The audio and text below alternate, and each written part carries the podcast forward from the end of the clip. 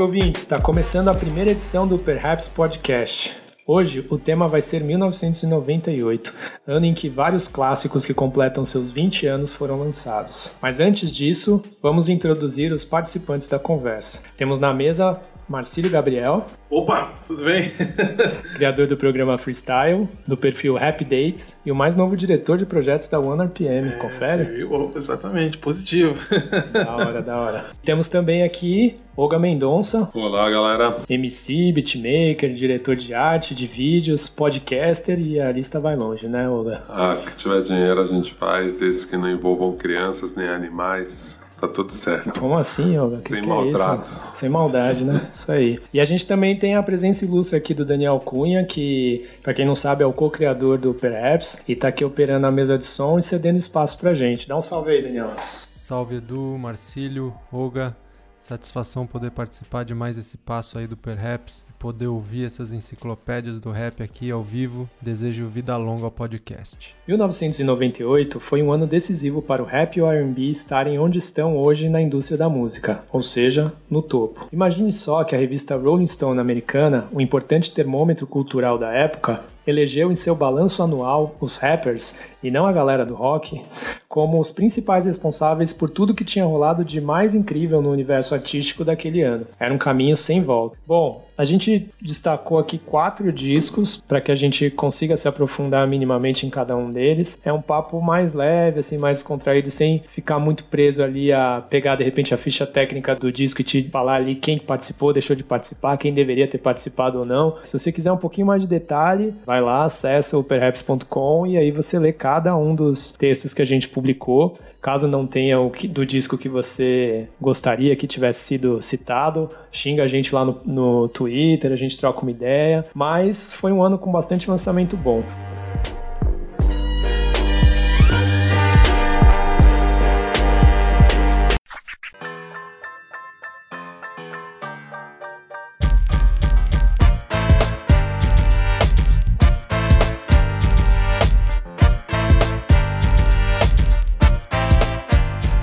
Primeiro que a gente vai falar aqui é o primeiro disco da Lauryn Hill, que hoje já nem Lauryn Hill mais é, né? É a Miss Hill, Miss né? Hill, né? Miss Hill, exatamente. Você chama ela de Lauryn Hill, ela não vai nem olhar. O primeiro disco, The Miss Education of Lauryn Hill, né? Que trouxe uma cantora que, além de ter uma voz potente, rimava muito também, né? Que vinha do Fugees, que também tinha feito sucesso, mas que infelizmente só durou por dois discos, né? Quando a gente fala sobre esse disco, o que, que vocês lembram? Pra mim é uma coisa muito maluca, assim, eu era muito fã do Fugees. Uhum. Pra mim foi muito difícil entender porque esse grupo acabou, assim. Eu uhum. acho que pra nossa audiência, pra quem é mais novo, cara, ouça os dois álbuns do Fugees. Por favor. Porque, assim, são incríveis, os discos não envelhecem. Cara, a qualidade de produção é absurda, Sim. a ideia que tem ali, todo o conceito por trás do álbum. Primeiro que tinha um lance que era meio... que é uma coisa de 98, cara. Você tinha muito rapper de universidade. O Fugees foi uma banda formada na universidade. Foda.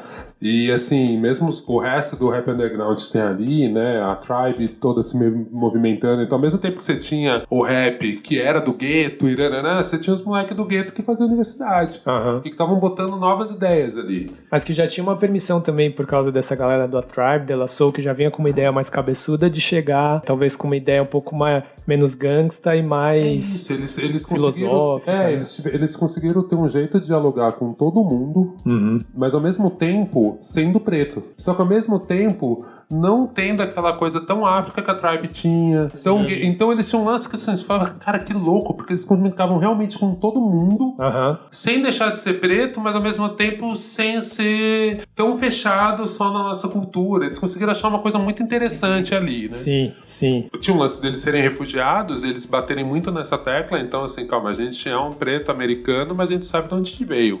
Né? Então, Haiti batendo forte, toda a origem caribenha, que é uma coisa que quando você vai para os Estados Unidos Unidos, principalmente em Nova York, você percebe muito, né? A Rihanna é uma das poucas que falam disso, mas Sim. assim, do orgulho negro caribenho. Uhum, é uma coisa uhum. muito louca, principalmente em Nova York. Eu tive lá recentemente no Museu do Brooklyn, uhum. os caras celebram isso de um jeito muito forte. E aí, Que quando foda. você começa a pensar nessas questões e você vê o que, que era o Fudis, então, assim, são esses caras que, meu, são a primeira geração de pais refugiados que estão se dando bem na América, que estão ali em ascensão social. Uhum. E esses caras fazem um disco. E aí tem a maloqueiragem do Praz, o Praz é mais maloqueiro. Sim. Aí tem o Wycliffe, que ele é poeta, mas não é igual o K-Tip, que é Aham. poeta pra caralho. É, é. Não, não. Ele é poeta, mas ele tem um lance Mas é rua político. também, né? E você É. tem a Lauren, que rimava melhor com os dois caras, Sim, na real. sim, e cantava bem pra caramba. Sim. Só que em teoria era que era que menos sabia. Ela foi chamada Uhum. por último, tinha uma outra mina no começo, que ela não gravou. E aí, tipo, meu, a Lauren ficou meio assim, ah, tô chegando. Só que, meu, ela rouba a cena. Porque Nossa, além total. disso, ela fez filmes. Então, puta. Mudança de hábito. Mudança de hábito, incrível. Mudança de hábito Sim. 2? É o 2, é o né? 2 que participa. Então, assim, a- além disso, ela filmava, fotografava muito bem. Então, ela também virou uma it girl da época. Uhum. O R&B tinha a Laia, tinha uma galera que, tipo, meu, Destiny minas não rimava. é. Mas as minas não rimava. Então, essa mina rimava e cantava muito bem. Sim. Então, assim, quando ela chega, ela. Nossa, vou dar um mega spoiler na relação. Me ajuda se eu estiver confundindo alguma coisa. Mas, assim, ela. Eu não sei, acho que na época a gente não soube o rompimento deles, mas a treta era.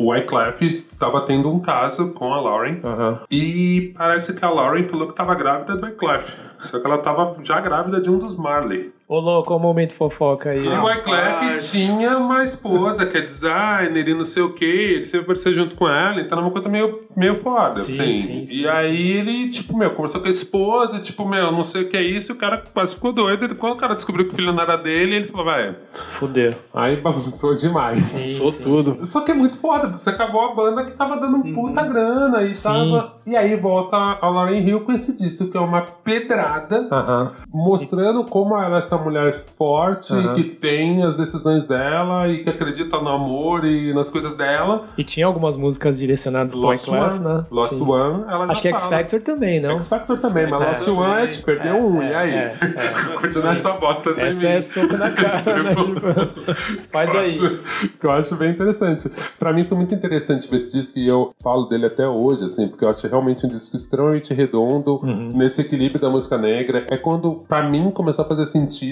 falar, tipo, o rap, ele não é um rompimento com a música negra em geral, porque pra mim até esse momento era. Tipo, assim, o rap é outra coisa, vai. Uhum. É, Para de é. você tentar ficar encaixando o rap com soul, é outra parada. Aham. Então acho que é um pouco como a molecada nova vê o trap. Sim. Eles acham que o trap não é rap, não tem nada a ver com a música antiga. Não, não, o trap tem a ver. Ele é uma escala disso. Uhum. Sim. Não tô dizendo que é melhor ou pior, mas ele, ele tem a ver. Eu reconheço na- toda a coisa da música negra no trap. Na raiz ali, né? da E pra coisa. mim esse foi um disco que me conectou, principalmente pelo fato da Lauren Hill ter todas as habilidades, então quando você tem uma do Whoop, você fala, cara, isso daqui é total, os trios, né, tipo Soul Train, Aham. te remete direto, ao mesmo tempo ela tinha coisas muito modernas, ao mesmo tempo ela vai pro reggae, que aí é a base do, do rap, Sim. então disso que eu acho que ele tem um lance de transgeracional nele mesmo, assim. Uhum, uhum. E eu acho que essa é a minha maior defesa do disco. E à frente do tempo também, dá pra dizer, né? É, então ele era, ele era muito moderno pra época, Aham. mas ao mesmo tempo ele é super retrô, né? É, é. Né? Não Que eu acho que é tanto. incrível, que é Hum. o que deixou esse disco clássico mesmo, né? Não envelhece, né? Sim. É, pra mim, a, a primeira coisa que vem à cabeça é a do Up. Quando você fala de Education. E vem com um clipe foda E- também. Exatamente né? pelo Tipo, clipe, né? É aquele Acho que- scratch, né? Um scratch na Sim. cidade. Ah, esse é da Everything's Ah, Everything, que veio verdade. depois. É, veio é, depois. é, é. que eu a- chapei mais o clipe do que é é o do Up tocou muito. É só- né? é verdade, Esse clipe é o melhor, né? não é? É. Pô, então, cara, vamos falar da Everything's Everything. Fala dos dois, fala dos dois. Pô, que bom que você lembrou. É, acho que desde a, desde a instrumental, a- o, o canto. Uma cena do clipe que acho que chamou muita atenção, pelo menos eu fiquei em choque, assim. E na época eu tava já começando a brincar de discotecar, já tinha Aham. tocado isso aqui em casa. É quando entra a mão dentro da cidade Sim, faz, o tu, tu, tu, sim. faz aquele scratch seco, assim. Não, e- quando o e- jornal pega na agulha. Aham. já- Isso. Muito foda. Pra época era um negócio. Não, ele era puto efeito. Hoje em dia a gente faz com o celular, né? É, Na é, época era tipo, caralho. Não, e ao mesmo Uou. tempo que era, que era uma, uma parada super inovadora, também tinha muito essa coisa de cara de clipe underground, não tinha? Total. Assim, de tipo, você assistia e você falava, mano, eu entendo que é um disco pop, eu entendo que é uma artista que tá crescendo pra caramba, mas eu tô vendo esse clipe e pra mim é um clipe de rap underground, né? Sim, Tipo, sim. tinha uma parada dessa de estar na rua, Tá na rua. e aí vem o scratch ali, Não, mesmo e- sendo um efeitão ali, E até mas pelo tipo, fato de não ter ostentação. Sim, sim. Por isso que pra gente te remetia a alguma coisa underground. É, é. Não, não é tipo bling bling, carros e motos raspando no chão e fumaça, não. Aliás, ela começa assim, né? It's funny assim. how money changes change situations, Pode né? crer, Tipo, é foda como o dinheiro muda a situação. acho que tem isso aí, a questão mesmo da o clipe ser dividido no a galera da, partes, quebrada e e- E a galera com mais grana. né? Exatamente. E, o- e a, e a mensagem que ela passa pra mulheres e depois pra homens, né? Sim, tipo, sim. pra você ficar esperto em tal coisa. E as- homens ficarem espertos em uma parte da vida e mulheres em outra, né? Tipo, é muito foda isso. Acho que outra coisa também que, pelo menos eu, eu fui apresentado a alguns artistas que já faziam sucesso antes desse disco. O Carlos Santana, por exemplo. Sim. Eu conheci através do disco da Lauryn Hill. Mas você sabe que eu fiquei sabendo que ele participava da música um tempo depois? Eu falei, mano, que guitarra foda, tá ligado? Sim, tipo, no sim. disco, aí eu, depois de um tempo que eu fui olhar os créditos, eu falei, caralho, é o Santana, faz todo sentido. Pode né? crer, Tipo, pode crer. foda, Outro foda. artista foi o D'Angelo também. Sim, sim. Verdade, Nothing really matters, Sim, né? sim. Foda. Eu conheci Even Matters. através ali. Depois você vai pegando, você vê que o cara já tinha. Já... Aí eu nem Uhum. lembrava, mas ele tinha uma música no Space Jam, tá ligado? A trilha sonora do Space é Jam. É, isso eu não lembrava, né? Tipo, eu não. não sabia, também em 96. Uhum. Já, a gente era bem, pelo menos eu era bem, bem criança mesmo, né? Mas Uhum. Depois que eu fui falar, pô, esse cara é o cara do Space Jam, né? Eu tenho até hoje o CD, eu tenho o VHS do Space Jam, né? Mas é 96, não vamos É, é, muito. vamos... é de olho na pauta, né? Salve, salve! Aqui é a Drica Barbosa. Falar um pouco sobre a Lauryn Hill, a influência e inspiração que ela é pra mim. É, quando foi lançado o, o disco, né, o The Miseducation of Lauryn Hill, em 98 eu tinha 6 anos, eu sou de 92. Então demorou ainda um tempo pra eu conhecer de fato o trabalho dela e saber quem ela era. Mas não demorou tanto. É, minha mãe ouvia muito aquelas coletâneas, né, que tinham várias músicas, vários artistas. E tinha uma coletânea que tinha, tinha a Do Whoop, a música, né, a faixa do Whoop Thing. E nessa mesma coletânea tinha Mariah Carey, Prince e vários outros artistas. E ela ficava ouvindo esse, esse CD. E eu ouvia a Do Whoop e eu me apaixonei. E aí depois eu vi o filme, né, que ela, que ela... Esqueci o nome do filme agora, mas que ela contracena com a Whoop Goldberg, né, a artista preta foda também. Enfim, é, e aí eu já gostava daquilo que eu tava ouvindo na do Whoop. E aí eu fui crescendo e entendendo a mensagem que tava sendo passada na música. E conhecendo ainda mais o trabalho dela. E aí, de fato, fui ouvir o disco, né? Já com. Eu tinha 15 anos, a primeira vez que eu ouvi o disco. E me tocou muito. Foi logo que eu. Quando eu tava ali no início de escrever minhas rimas. Então, foi uma influência e uma inspiração muito grande. Porque eu já faço essa parada de juntar o rap com RB, né? Do canto e da rima, que é algo que ela tem total controle, né? Ela é muito foda. É... E nas músicas dela, ela canta, ela rima, ela é uma excelente cantora e uma excelente MC. E isso me inspira muito, assim. A importância é grandiosa desse disco e de toda a carreira dela. Pra me inspirar como mulher e como artista também, sabe?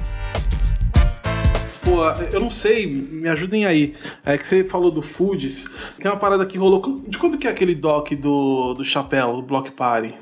Ah, É, acho que sai- depois- bem depois, depois, né? bem É, que eles depois. já tinham separado, eles É, trouxeram é, o Food de volta. Eles né? ameaçaram ali, fizeram um showzinho junto. Eles queriam. O, Depois o... eles ameaçaram de fazer, que eu fiquei louco, no Afropunk 2015. Caralho. Caramba. Era uma É ameaça verdade, é, eles se juntarem e fazer um show ao vivo todo mundo. Uhum. Depois foi só a Lauren e fez show bosta que eu posso contar depois, foi uma decepção. Mas eu lembro que o, tinha alguma coisa a ver, esse lance desse doc do, do Block Party do, do Chapéu, que era. Eles queriam levar a Lauren Hill pra fazer o show, e aí por conta da- das paradas de gravadora e tal, né? O Block Party, cadê o ano? 2005, bem depois. Então, é, acho que por conta ainda dela estar amarrada a um lance de gravadora, eles não conseguiram colocar ela no doc, Sim. mas aí. Cara, isso é o triste. A, a Lauren Hill, ela tinha esse problema, né, cara? A vida pessoal dela era uma bagunça imensa e parece que ela era uma pessoa realmente bem difícil de lidar. Ah, é, até né? acho que esse lance de indústria mesmo também foi o que ajudou muito a ela. Contratos, Ah, né? Não, É, tanto que depois ela, ela chegou a ser presa, né? Por não Sim, pagar, por- por não pagar imposto. Sim. Nossa, Então ela, ela realmente tinha uma dificuldade absurda, assim, em lidar com as questões práticas do dia a dia. Ela tinha, ela vivia nesse estereótipo do star mesmo, assim, Uhum. da, da estrela, e, e isso era meio foda de lidar. E eu fico imaginando assim, imagina ela confrontando com os outros caras, porque o Wyclef já tinha esse lance de ser mais politizado, Sim. de ter uns trabalhos com a Haiti, com ONG. Ele, você vê que ele é o cara do business, do marketing, ele conversava com as marcas, ele conversava com as ONGs.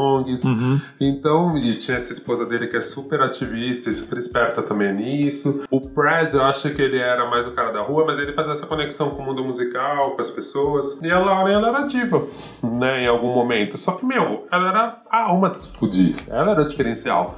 Sim. Você tem que lembrar que na mesma época você tem Brain Nubian, você tem um monte de grupo de rimador foda. Uhum. Então, tipo, cara, você tem aquela mulher naquele momento, que acho que o machismo era muito maior, Sim. então a mulher que rima foda daquele jeito era o que tava a alma deles. Então Sim. era meio conflituosa a relação, né? Você entendeu o, o poder de cada X-Men aí É, e como é. lidar com isso. Se, um- se foi um grupo que com dois discos causou o impacto que, que teve né, na história da música, se eles tivessem continuado, ia ter sido ainda muito mais Não, foda. né? Solo de cada um. Eu sou o maior defensor do Prass, porque o disco dele acho que É ele bom, né? Superstar. Sim, disco sim, bom sim, pra sim. caramba. Tem o, o Dirty Bastard também que Isso, é, né, participa. nessa né? música, inclusive, que foi trilha sonora de filme. Sim. Isso, isso. Sim, essa música andou bastante. Não, Eles isso voltaram bom. com o projeto o Depois, Refugees, né? Isso. Mas era Ah. só o Praz e o Eclef, Isso. não é? É, que não era bom. Não tinha clima, É. né? É Também que era isso. Não, e não era bom, era isso que É. eu gosto. A Lauren Hill era o diferencial mesmo. Sim, assim. sim. Né? Mas eu acho que ela tinha esse demoninho interno aí que pra ela era meio difícil de lidar, né? É, teve até, não sei se vocês chegaram a ver, mas teve uma matéria recente, eu vou, não vou lembrar agora exatamente qual era o site, mas a gente Shadow coloca... Player. Não, teve um Donkey Player, mas teve um outro. Não vou lembrar o nome, mas a gente põe na descrição depois. Eles conversaram com o Robert Glasper, falando é, sobre esse momento de trabalhar com a Lauryn Hill. Na verdade, ele estava dando uma entrevista e aí ele começou a falar sobre isso, porque perguntaram. E aí ele começou a falar que, que às vezes do nada, tipo, ela tava num hotel e falou, vamos fazer uma audição então de músicos. E aí juntava uma galera no salão ali para fazer a audição, e aí fazia, e o pessoal tocava lá, tipo, dava o sangue. E depois, depois ela pegava e falava, ó, ela não gostou, que vocês não estão bem ensaiados, então a gente vai cortar o pagamento pela metade. Aí todo mundo ficava super chateado. Aí ele pegou e falou assim, então eu não vou participar. Aí depois um agente chegou nele e falou assim, não, a gente precisa que você participe. Aí ele falou, ah, então você vai ter que me pagar o, o inteiro, não vai ter essa de corte. Beleza. E aí ele foi contando algumas outras coisas, ele até chegou a falar que ela acabou pegando crédito de, de algumas composições, que eu até achei que... Não era só ele que falou. Tinha É. mais gente que falava que o disco da Lauren Hill era e não era dela, e que tinha ghostwriter umas coisas assim. E tudo bem também se tivesse, aqui fica eu, eu mal não sei, eu contada a fico história. meio na dúvida se não o machismo da época Sim, também. exatamente, que uma mina se Tipo, destacou é, tanto que eu- tipo, a gente meio- precisa dar um nome assim, pra Eu isso. imagino que eu, eu acho que o Robert tinha razão, porque mais gente fala dessa Aham. dificuldade de lidar com ela, que ela é super diva. Então eu imagino que tem uma parte de raiva na, na Lauren Hill atual, né? Que as pessoas que lidam com ela falam, cara, sai de bode mesmo. Uhum. Sim, Mas eu também ali eu fico assim, cara, ninguém reclamou em 20 anos. exatamente, isso que eu não, acho apareceu legal, um né? Ghostwriter, porque sei lá, É. Kanye já apareceu 200 Ghostwriters e você fala, realmente. Sim, sim. Realmente, Kanye, essa letra não é sua, não. Agora, Assim como o- Break, um monte de cara. É, e agora Você pega um ela Puff Daddy que admitia e fala, ah, eu pago os caras mesmo, É, a minha então. pegada é outra, né? Agora da Laura eu não sei. Eu sempre achei. Eu, eu analisando as letras, você vê que tem todos têm uma coerência, tem um estilo de escrever. Uhum, enfim, Eu, eu fico meio na dúvida disso. Talvez uma instrumental outra que, não, que ela não tenha Sim, acreditado pode ter rolado, mas Sim. eu acho que letra, autoria mesmo, conceito, pode ser dela. Uhum. Ciúmes, Até- né? Porque foram quantos Grammys? Sete, oito Grammys, né? Cara, foi por aí. eu posso procurar aqui, coisa. mas foi mais ou menos Muita isso. coisa. Ali- é, aliás, teve um, teve um recorde aí que o disco ficou quatro semanas con- consecutivas no topo da Billboard e só a Cardi B conseguiu agora fazer um fe- ultrapassar esse feito, né? 19 anos depois, 20 vai completar agora, né? Então, assim, é pra gente ver quanto tempo, né, um disco de R&B de rap ficou tanto tempo no topo da parada.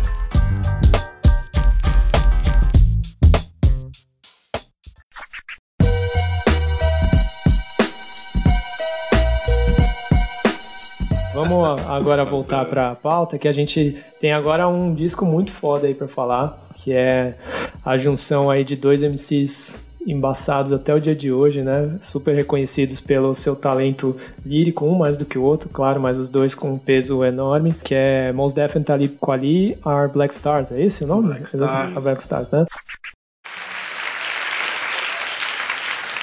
We feel that we have a responsibility to shine light into the darkness, you know.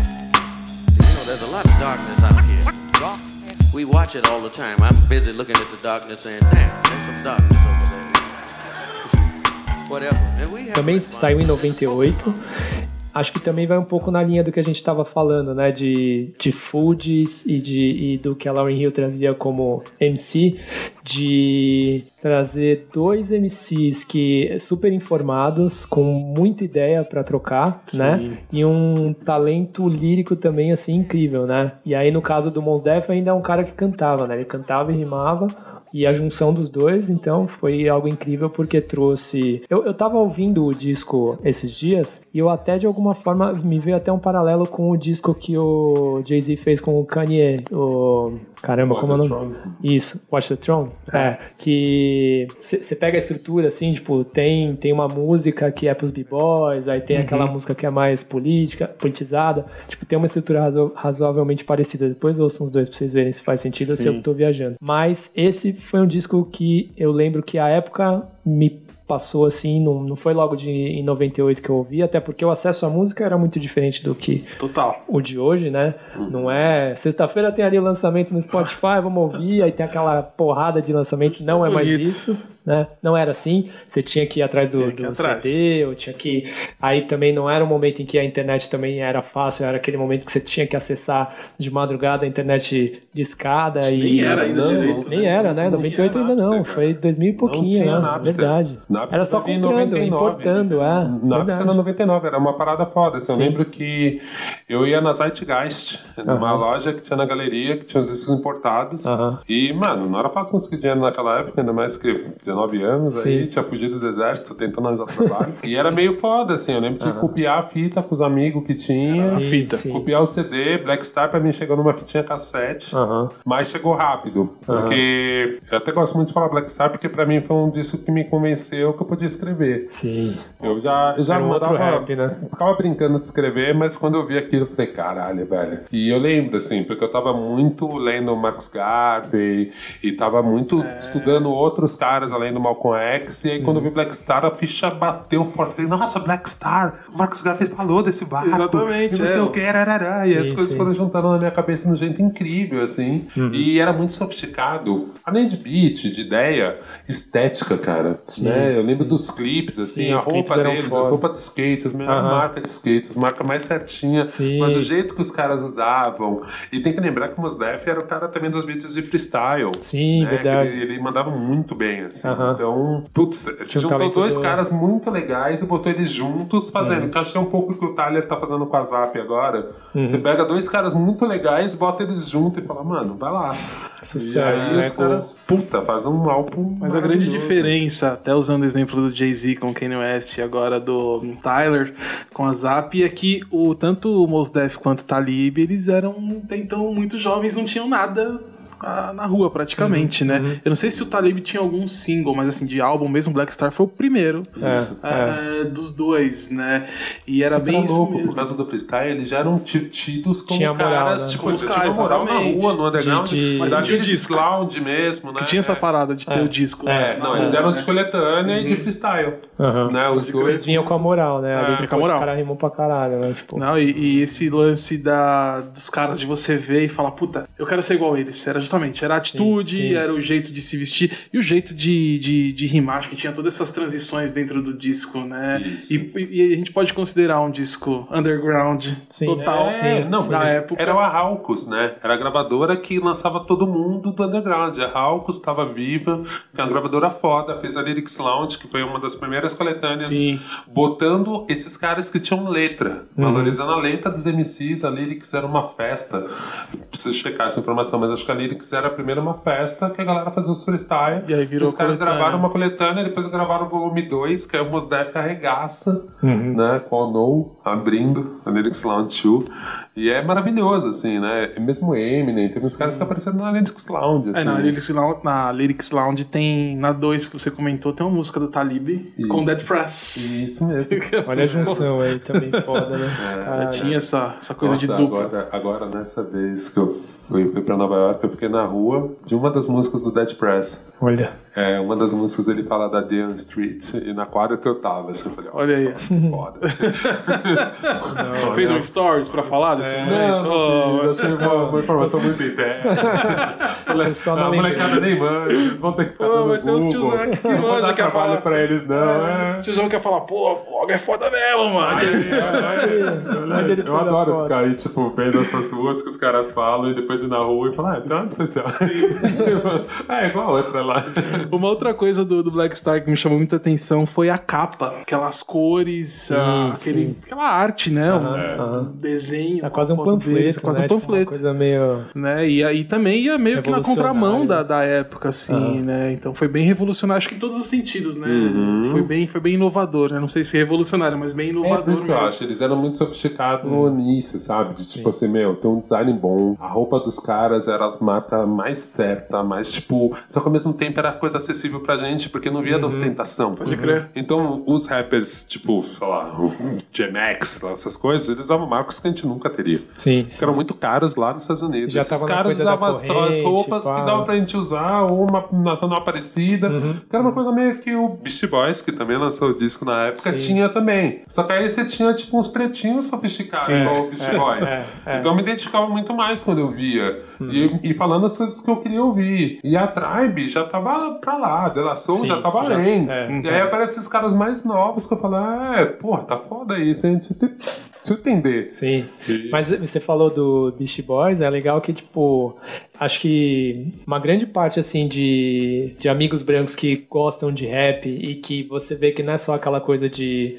ah, porque é legal falar que eu gosto de rap, eu vou falar que eu gosto de rap, elas trazem o Beast Boys como uma referência, acho que também um pouco nesse sentido, né? Porque eram os caras, primeiro que eles conseguiram ter uma projeção grande, é, que acho que ultrapassou barreiras, né? Não ficou na coisa só de, ah, eles têm uma moral. Talvez eles tivessem uma moral a mais por serem brancos, mas eles tinham uma moral pela qualidade do trabalho deles. Sim. E aí, pra essa, essa parcela fã que é branca, eles conseguem olhar pro Beast Boys como um puta grupo foda que, tipo, teve uma história marcante e que agrada a qualquer lado ali, a qualquer tipo de fã de rap que vai conseguir olhar e ver um valor, né? Então, isso é muito legal também. É, ainda voltando pro Black Star, eu queria que vocês destacassem uma música, assim, tipo, foda pra vocês. Eu tenho a minha preferida aqui, mas eu queria que vocês falassem também, assim, porque eu acho que é um disco, assim, como um todo é uma obra muito foda, né? Aquele tipo de disco que você dá play do começo ao fim, vai fácil, né? Não tem aquela, ah, vou pular essa daqui, mas, né, como sempre tem uma ali que destaca, acho que vale a pena a gente falar alguma. Tem alguma que te vem na cabeça, Marcinho? Sim, sim. A Respiration. Foda. Acho que, acho que talvez seja o grande. É que todo mundo gosta, É, né? Do, é, do disco é, ali, é. né? Eu destaco justamente por isso. Tem uma coisa engraçada que ela. Depois que de um, um ano, eu acho, depois, é, um, um grupo de rap aqui do Brasil fez uma, uma versão em cima. O Olga já se ligou. Olga É, acho que também cadeira. pra música. Ah, acho que foi o DBS. DBS é a quadrilha. Né? Com a participação do.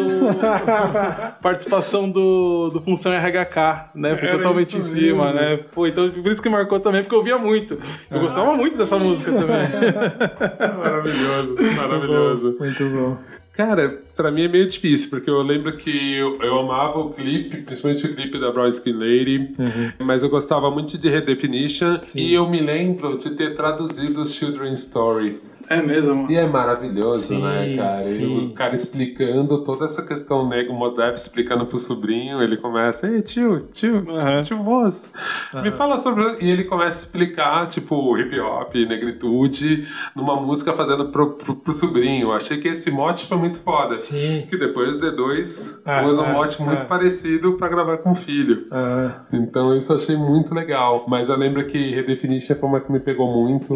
É que é, é meio difícil, porque o disco inteiro é muito sim, foda. é muito foda. Eu, não, eu tô tentando lembrar, mas assim, acho que se me perguntar semana que vem, eu vou falar É. outras músicas do disco. Mas tá válido. Mas eu lembro que Brown Skin Lady foi uma que me pegou bem também, assim. Mas acho que foi o primeiro que eu vi o clipe. É. Sim. E eu sou uma pessoa bem visual, assim. Então pra mim foi uma que me, me pegou bem, assim. Legal. É, pra mim é essa daí, exatamente essa, Brown Skin Lady, por N motivos, assim. Eu acho que a mensagem é foda, acho que essa mensagem de empoderamento e tal.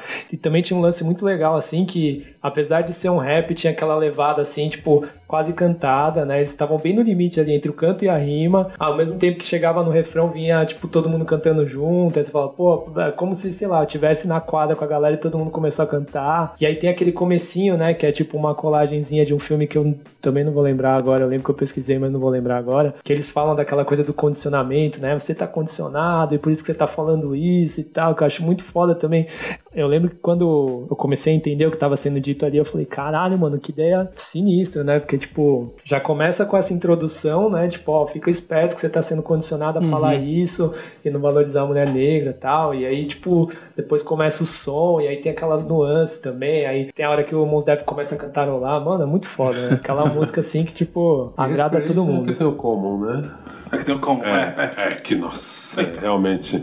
Puta aí, fodeu tudo. Sim. E que faz todo sentido também de estar com essa galera, né? Sim. Já tá lembrando que, que eu, que eu gostava muito dessa música O- também. Outra, outra parada também, você falou do como, tem outra, outro lance importante desse disco que é o high-tech produzindo, Sim, tá ligado? sim, também sim, uma sim. das primeiras coisas ali dele, ali, né, que, que apareceu pra gente ouvir, né? E depois a, o restante das coisas a gente foi Aí é acompanhando história, e aí foi só história, né? Mas era realmente, voltando a falar esse, esse lance de coisas que são à frente do tempo, as produções eram realmente à frente do tempo. É verdade. É um disco também que você ouve, meus beats ainda são legais, ainda batem bem.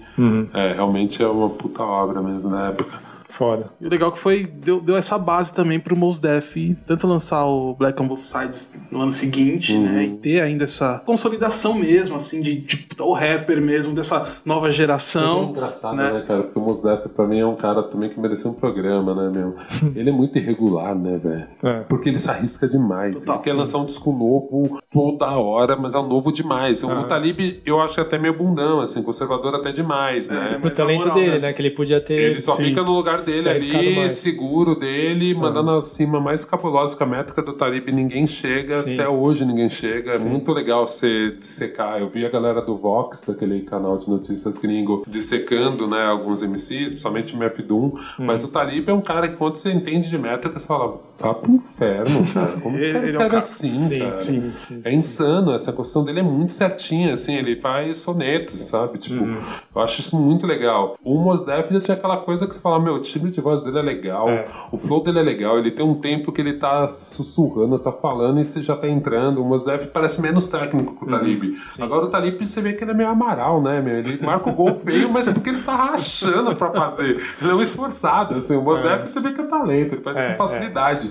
Agora o Talib pra mim sempre me admirou porque ele é um operário da rima, né? Ele Sim, gasta uma tipo, caneta. Palmeirense é fogo, né? Agora Amaralzinho, pô.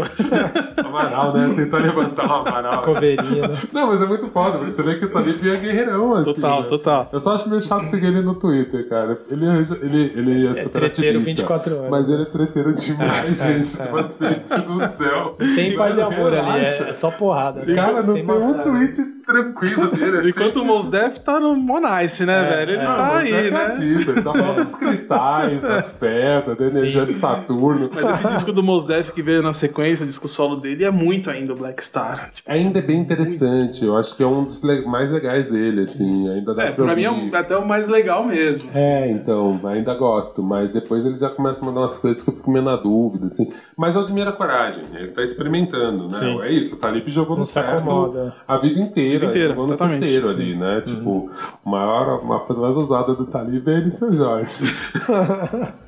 tá meio ruim, mas é a coisa mais ousada Não, dele. não fez muito sentido ali, mas Nenhum, beleza, né? Mas é a coisa Quem mais ousada sabe? dele, o resto é Tava tipo, no Brasil, de repente tava emocionado, falava, vamos gravar aí com o artista brasileiro. Ele tava né? fazendo isso com quase todo mundo, né? É, Chegava é, nele Teve pra trocar até aquela ideia. treta do Haikais, tem que perguntar Pode pros crer. meninos, até pra entender direito. Lembra que rolou um rumor que ele falou que queria gravar com o Haikais? Aí começou a ter um, gerar um barulho é, ali também. e aí Como depois, assim? putz, não rolou, É. enfim.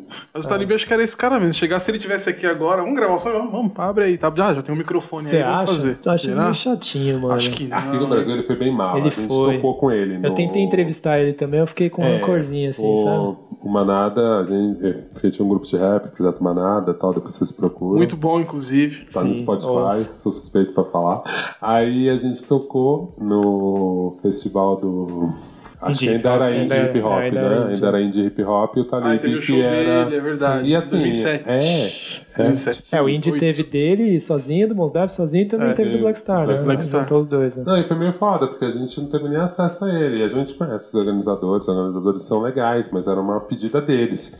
E já o Mos Def, tipo, meu, Uhum. Nossa, todo mundo ele- tirou foto com ele na Augusta, ele É. abraçava todo mundo. Nossa. Cara, super gente fina, sem estresse nenhum. Sim, sim. Super acessível e o Talib já Shalom. Meteu uma mala, né? Mas eu fui expulso da área de imprensa no show do Indie, no show do Mos Def em 2000 e... Foi o último Indie, antes de Ah, virar Batuque. ah, sim. Eu fui expulso. Não sei porquê, de um cara desse tamanho.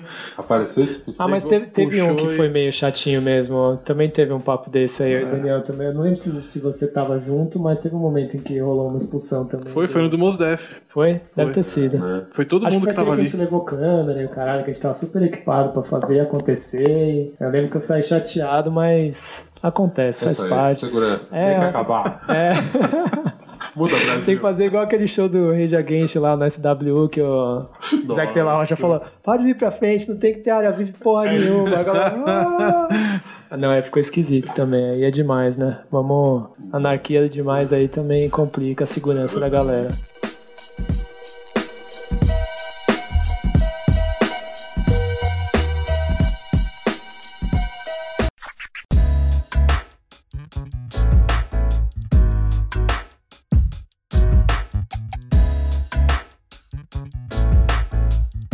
Agora a gente vai ouvir uma galera falando sobre outros discos fundamentais de 1998. Se liga.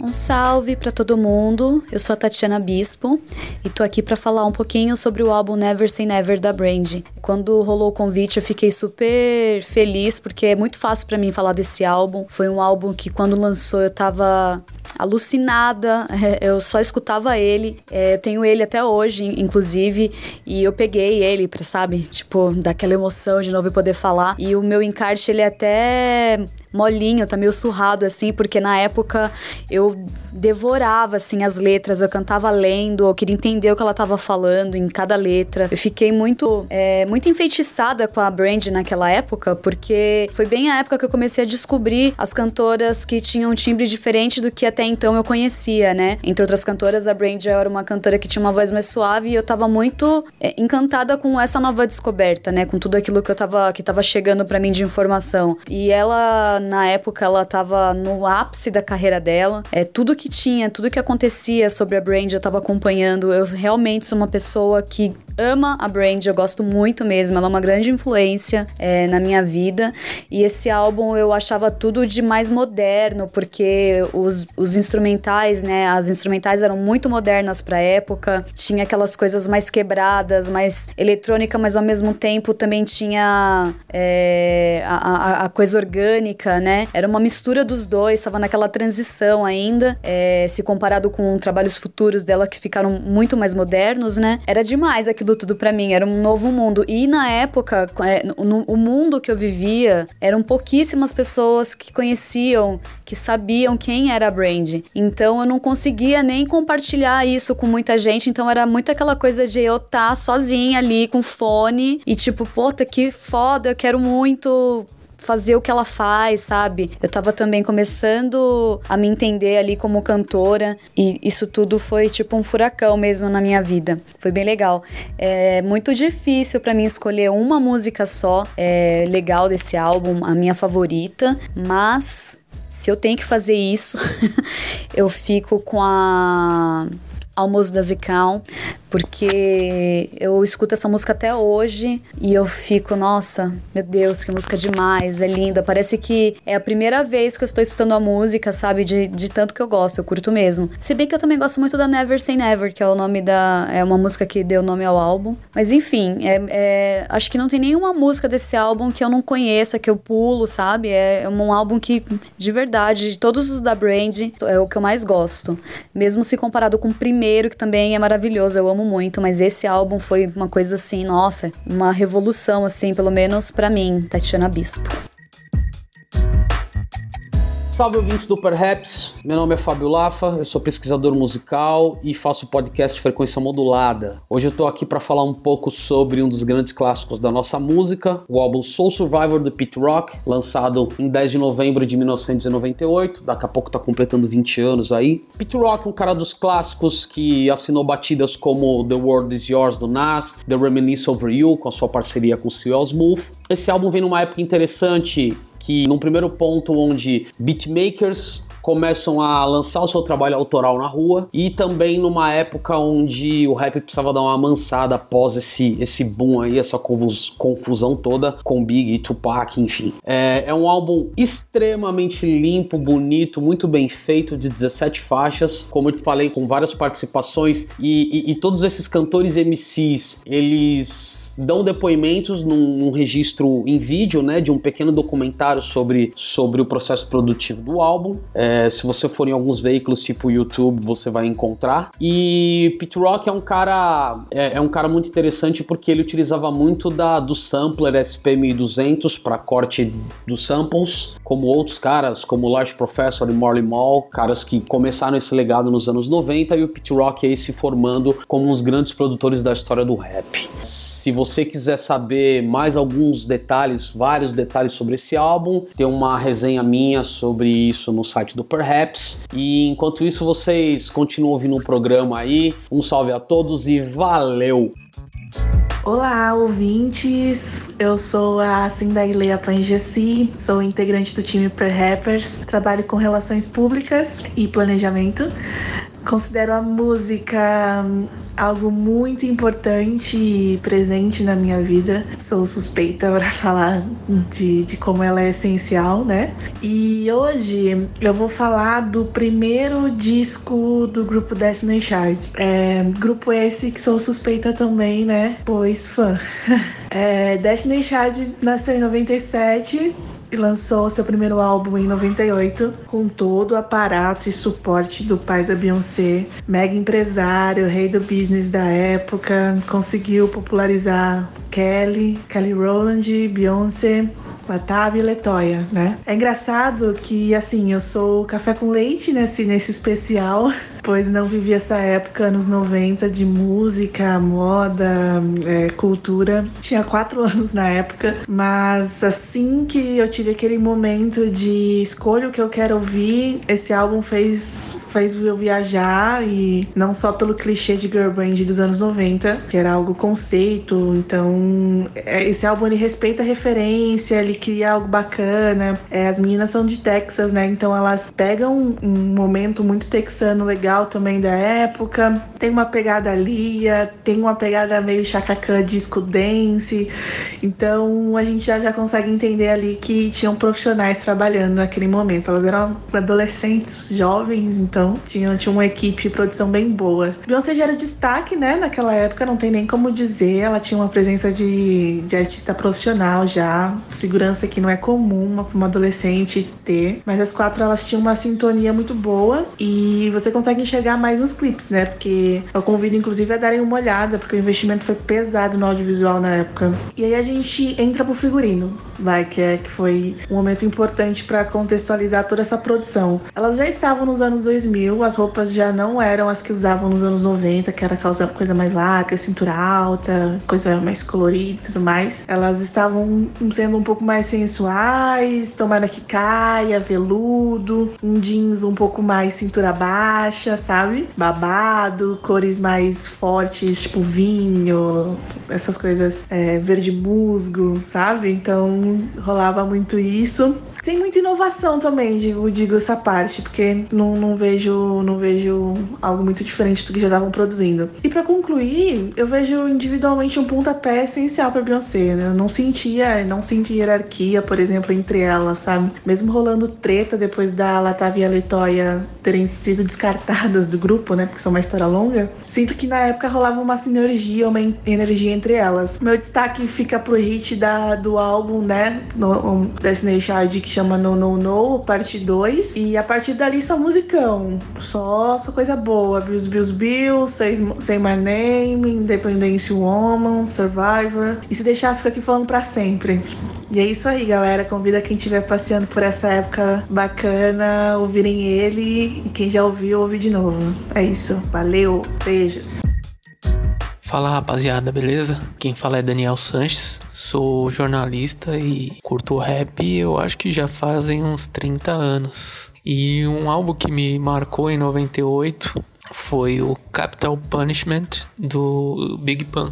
É, só para dar uma contextualizada, na época eu tinha 17 anos tava no terceiro colegial e já tentava me inteirar o máximo possível sobre o que tava acontecendo no rap, né? Além do IO, 105, eu comprava até de vez em quando, quando dava, umas revistas gringa de, de rap. Entre elas, a principal que eu consegui encontrar em algumas bancas era The Source. E o primeiro contato que eu tive com o disco foi o meu irmão. Ele foi lá nas grandes galerias, entrou numa das lojas lá e tava tocando o disco de fundo, ele, segundo o relato dele, e tava tocando a música Deep Cover 98, que era uma regravação de um som do Dr. Dre com o Snoop Dogg, que era trilha de um filme que chama Deep Cover, e a gente curtia muito aquele som e quando ele ouviu o, o Big Pun rimando em cima, ele ficou embasbacado e falou: "Mano, vou levar esse CD para casa". E aí em casa a gente ouviu sem parar o negócio. Para mim é um clássico, assim, embora ninguém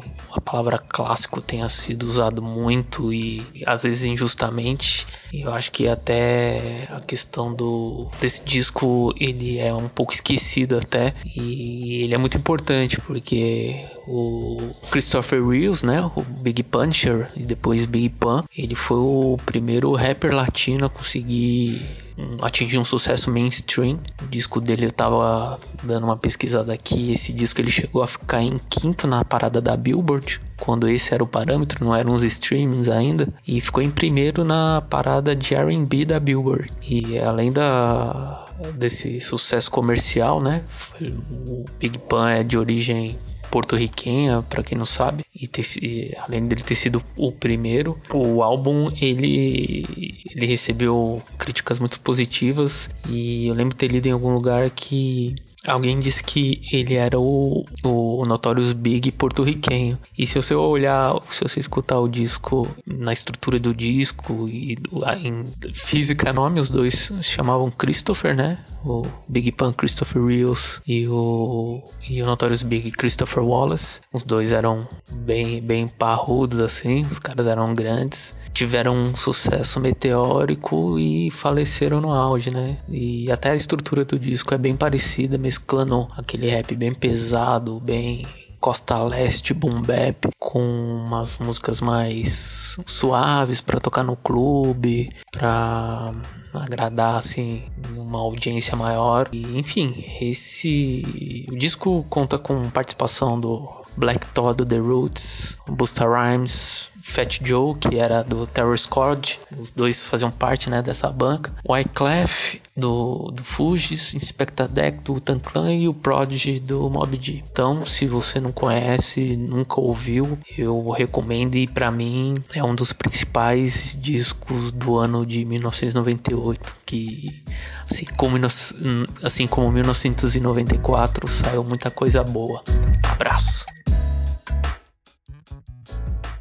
Oi, meu nome é Ana Laura, também conhecida como DJ Mulher, e meu álbum preferido de 98 foi o Hello Nest do Beast Boys. Eu lembro muito desse álbum porque, assim, eu já gostava um pouco de Beast Boys, mas foi o primeiro que eu tive a oportunidade, né, de viver o lançamento. Eu era adolescente, foi ali que eu comecei a amar música e, enfim, atrás de disco. E na época a, a MTV era bombava também muito. Então a gente conhecia a música pelo clipe e, os singles do, do Hello Nest, o acho que Intergalactic, o principal, bombou muito na MTV MTV, né? Sei lá, até gravava em VHS. Mas esse disco em particular é um marco na carreira deles, porque era um momento diferente. Primeiro, né? Eles estavam acabando de se mudar de volta para Nova York. Eles tinham passado muito tempo ali na Califórnia. Por outro lado, também estavam fazendo 30, revendo momentos, carreiras e, e, e conceitos. Então eles querem se afastar bastante dessas referências misóginas do começo da carreira deles, voltam a, a, a se engajar mais no ativismo político. Por outro lado, você também tem a entrada do Mr. Master Mike, que eu acho que acaba reinventando o grupo. Lembra que eles estavam muito mais uma vibe mais funk, mais de instrumentos e, enfim, os beats voltam, mas mantendo esse equilíbrio aí também, né, com, enfim, tem até bossa nova. Foi muita influência até do Mário Caldato Jr. Acho que o grande lance do Hello Nash é que a gente só pensa nele quando a gente fala dos hits e tal, porque, enfim, bombou, como a gente falou dos clipes e tudo mais. Mas tem muito mais complexidade, muitos detalhes nesse disco que é gigante. É o maior disco dos Beast Boys, com mais de uma hora de duração, 22 músicas, né? Assim, os samples são incríveis, assim, você consegue ouvir, sei lá, nove samples em duas músicas, né? Você tem as collabs que são incríveis, você tem desde o Lee Perry até o Cibo Mato, que era uma banda, né, de rock alternativo, que, aliás, era a categoria musical a qual os Beast Boys naquela época, né, pertenciam. Mas enfim, acho que vale muito uma nova audição 20 anos depois do Hello Nest. Espero que eu tenha convencido vocês. Valeu, obrigada.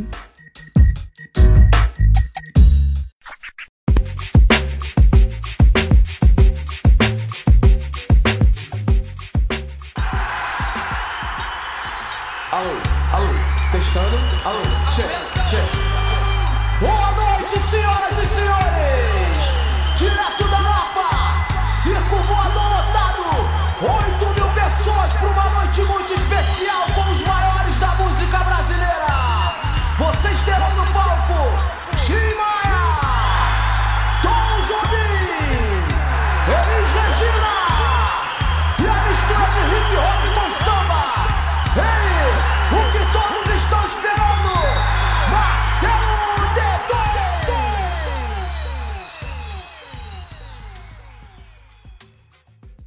Você está ouvindo o Perhaps Cast. Bom, vamos para os nacionais. Temos duas opções aí para, mas vamos começar com o Marcelo D2. Eu tiro a onda. Primeiro disco solo dele. Antes disso, ele vem de discos ali com o Planet Ramp, que fizeram barulho, causaram, trouxeram uma projeção grande para o nome dele. Acho que de certa forma também ali pro rap que se misturava com rock, né? E trazia uma possibilidade nova ali pra galera que, que tava ali curtindo shows e tal e via essa mescla. Pô, afinal de contas tinha no Planet tinha Marcelo D2, tinha Black Alien também ali no palco, tinha o Benegão, né? Então, pô, três MCs ali com guitarra tocando, com bateria comendo, baixo e tal. sim. Uma proposta muito foda. Aí o D2 sai, né? Tipo, faz essa pausa ali com o Planet, lança o primeiro disco dele, que vem repleto de samples é, brasileiros, né? Sim, sim. É, se eu não me engano, 100% né, de samples nacionais, misturando bastante o rap com samba, que acho que esse foi a grande propaganda dele, né? De, de promover essa mistura. E, mas também tinha umas músicas bem underground, né? Total. Teve uma que ele trouxe um MC norte-americano, né? Shabazz, exatamente. Se você ainda não conhece, eu vou apresentar Marcelo D2 e meu compadre. Shabazz, Shabazz.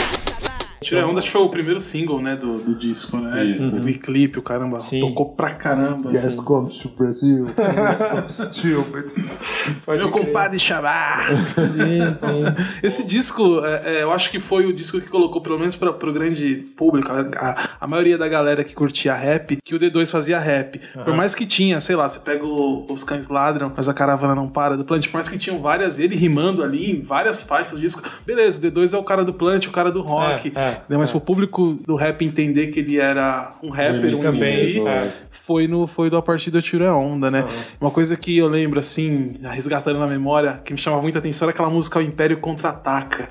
E o Benegão tá aí, então me ajuda no refrão. O Império contra-ataque é o lado negro da força. O Império contra-ataque é o lado negro da força. O Império contra-ataque é o lado negro da força. O Império contra-ataque é o lado negro da força.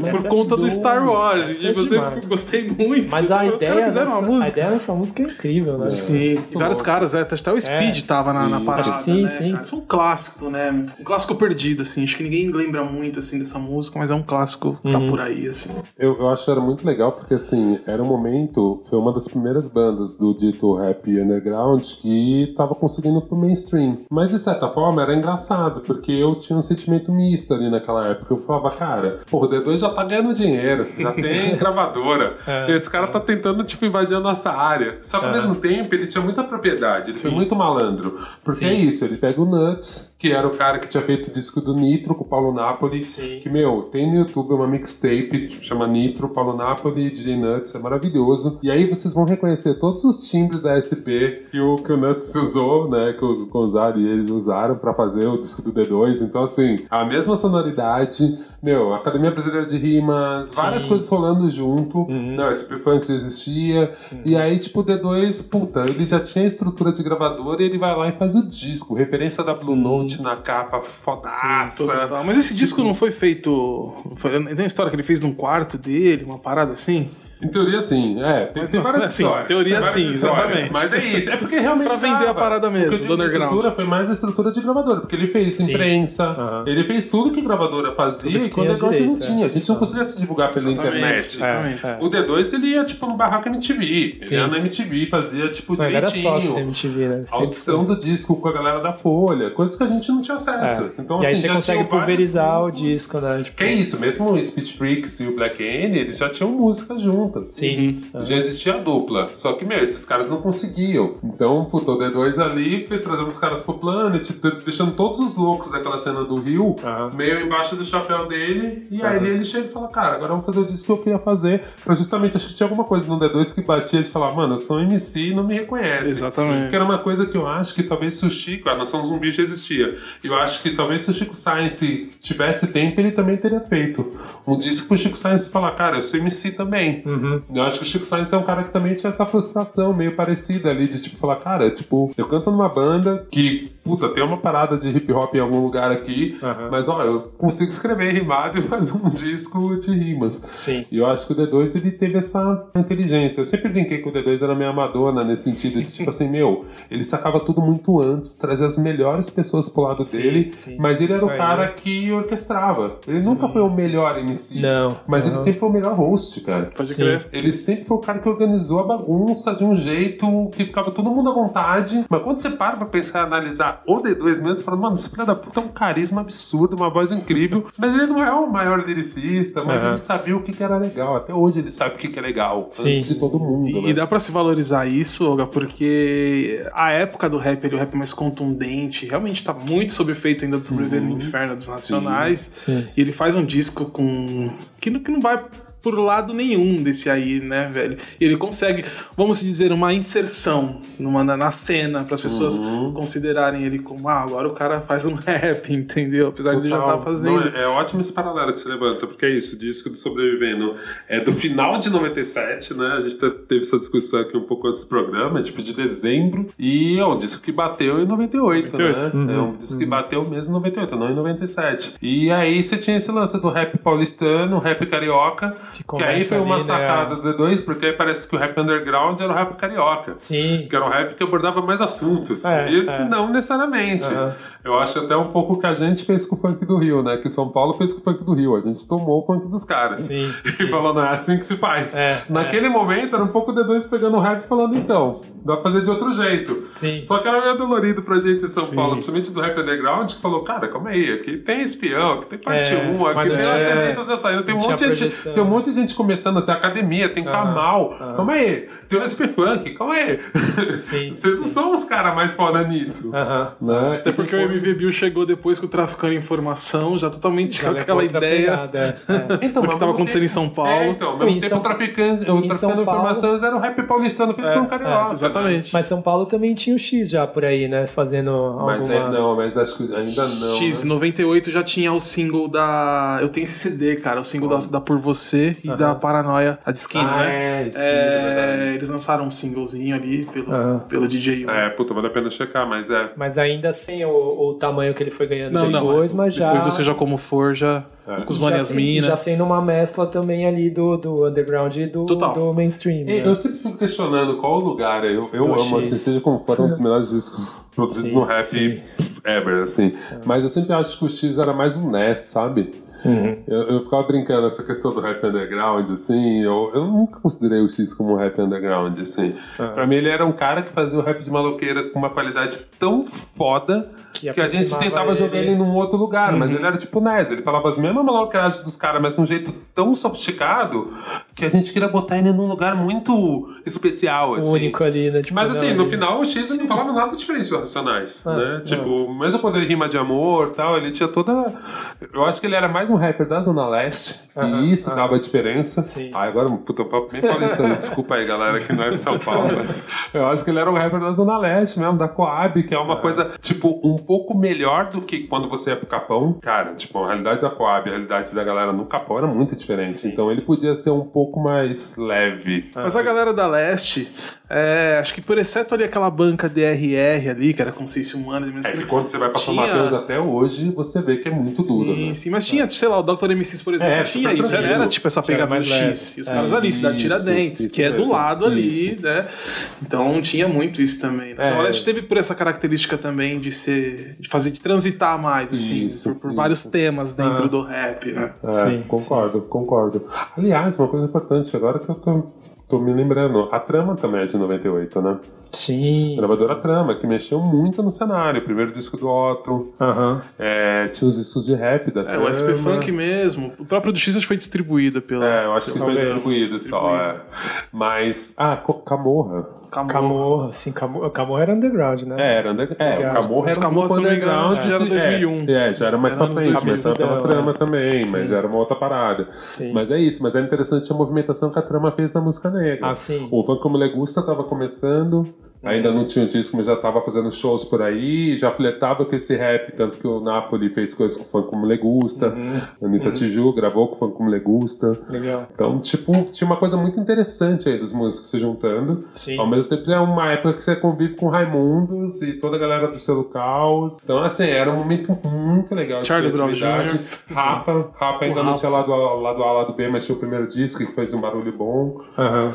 né? Tinha Rapamundi. Rapamundi? Ah, não sei. É. Chequem Rapa- aí. O Rapamundi é de 96. Talvez, né? Certo, é, 96. é, mas o Rapa já era uma banda grande, né? Sim, Ele e o sim. Planet eram uma das bandas grandes do Rio. Sim. E essa influência do, do rap também, tanto no Rapa quanto Caralho. no Charlie Brown. Não, né? lado A, lado B, eu. Também, pra mim, valeria um podcast. Cara, é um disco de rap. Uhum, uhum. Pra mim, é um disco de. Eu nem diria de rap, cara. É um disco de hip hop, assim. O Mas show e era a- muito hip hop. Espeto fazendo grafite. Pode crer. Tipo, tinha sim, b-boy, tinha tinha, valorização do DJ, o Negralha, tinha um momento que era o Sim. Negralha, era um Uhum. disco de. Era uma festa de hip hop, só que o disco não era um disco de rap, mas tinha os breakbeats rolando um disco inteiro. Sim. Então era um disco muito sofisticado, assim. Eu achava que eles estavam tentando chipear o Asian Up Foundation, Sim. mas era outra parada, assim. Quando eu, eu lembro de ver o primeiro show e ver o Espeto fazendo grafite, eu falei, mano, esse bagulho é mais hip hop que a metade dos shows de rap que eu vou. Sim. Tipo, meu, a valorização do DJ aqui. Olha, tinham todos os elementos. Eu ainda lembro que você arrancava o encarte do disco, você podia doar uma grana pra uma ONG. Eu falei, velho. Sim, tinha esse lado social muito foda. Falei, Cara, esse bagulho é muito mais hip hop que quase todos os discos de hip hop que tem, cara. Mas você Tipo, pegava o Falcão no estilo ali do rap também, né? Roupona larga. Não, total, assim. Botona ali, pá. Ah, então eu acho que é um puta disco foda e que tinha um monte de coisa interessante ali que talvez a gente na época não, não conseguia entender porque a gente não conseguiu botar ele na caixinha do rap ali. Sim. Só que, porra, ele era um disco muito foda, com várias referências. Todos os caras eram muito fãs de rap, né, da banda do Rapa, os, os músicos, então você via que tava ali, né, presente. Sim. Ó, só destacando algumas músicas desse álbum, tem 1967, que é muito foda, né? Que é a autobiografia ali do D2, contando a história dele ali de um jeito. A versão original, porque É. a acústica depois que acabou É, tocando e todo mundo começou a conhecer Sim, mais essa Mas música. aí já deu aquela suavizadinha. Já deu, já, né? já. meteu uma Televisão, flauta, já já- virou é. outra coisa, né? Mas a essa, essa daí que é do disco, que é tipo, tem um beatzão ali comendo e tal, e ele sim, acho que é uma que ele mais desenrola bem ali, né? Que mais Até a introdução do disco, que já dá sequência pra essa música, é muito foda, Sim, né? Que ele sim. fala, Tim Maia, que ele vai Pode falando nomes. Ô, boa noite. Isso, era muito foda. É, isso era muito legal, cara. Puta, é, e essa coisa dele ser um puta host. né? É, é. Ele já começa o disco mostrando que ele é o cara mais host do rap nacional, Sim, assim. exatamente.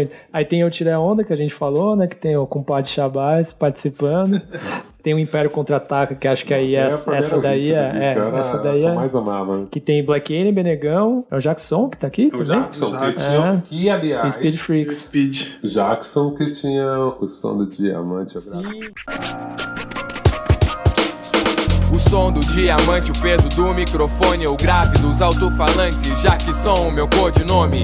Terrorista, lírico, estrategista, eu e o Ganja é firma, eu sigo forte na batida. Que é foda, mano. Nossa, um dos Mano, melhores rap é- nacional. exatamente. Quando, que quando eu trombei puta. ele outro dia, eu, eu fiz questão. Falei, mano, Jackson, essa tua música sobrenome. é das melhores. Pra mim é tipo top 3, assim. Ele, ô, valeu, pá. Eu E falei, o melhor "Vou fazer love mais nada." song também, um dos melhores é dele, Exato. Motel.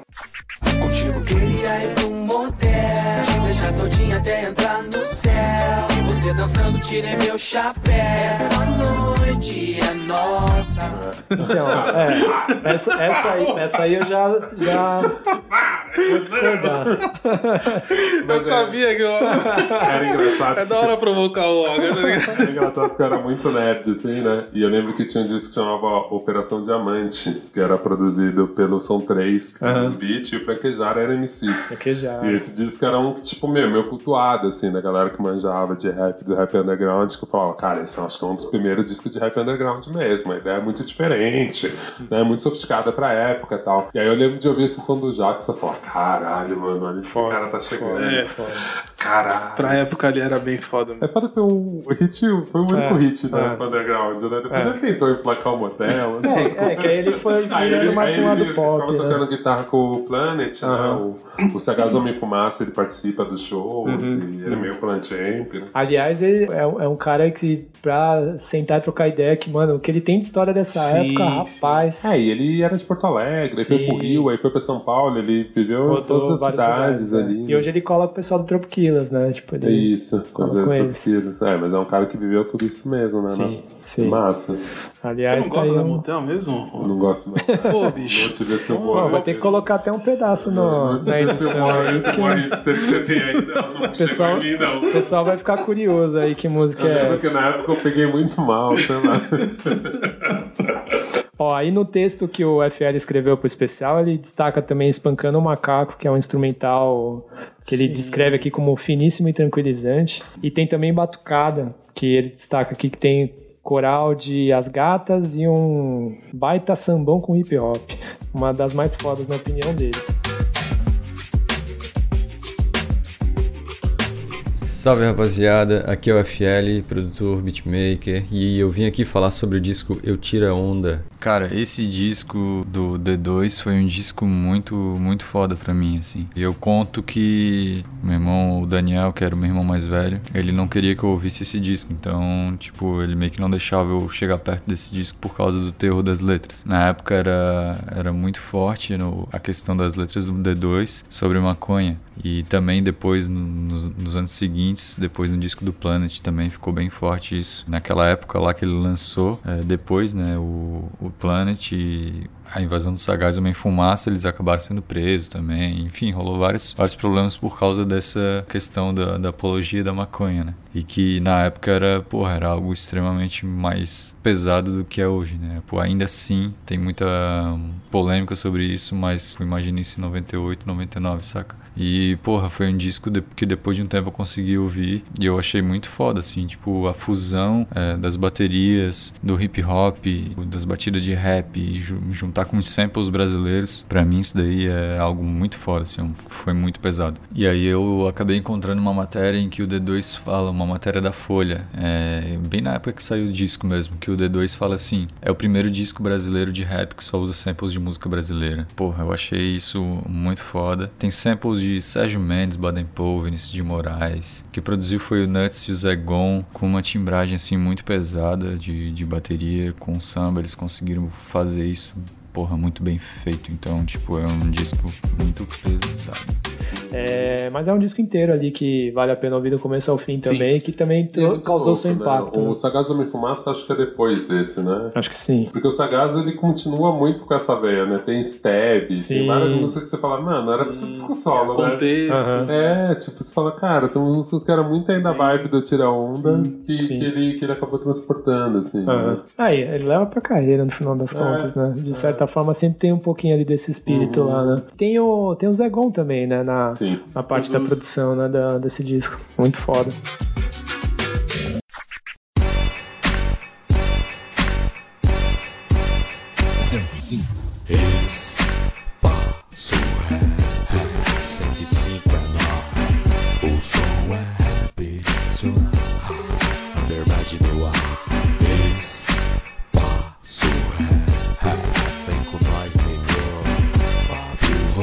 Negro.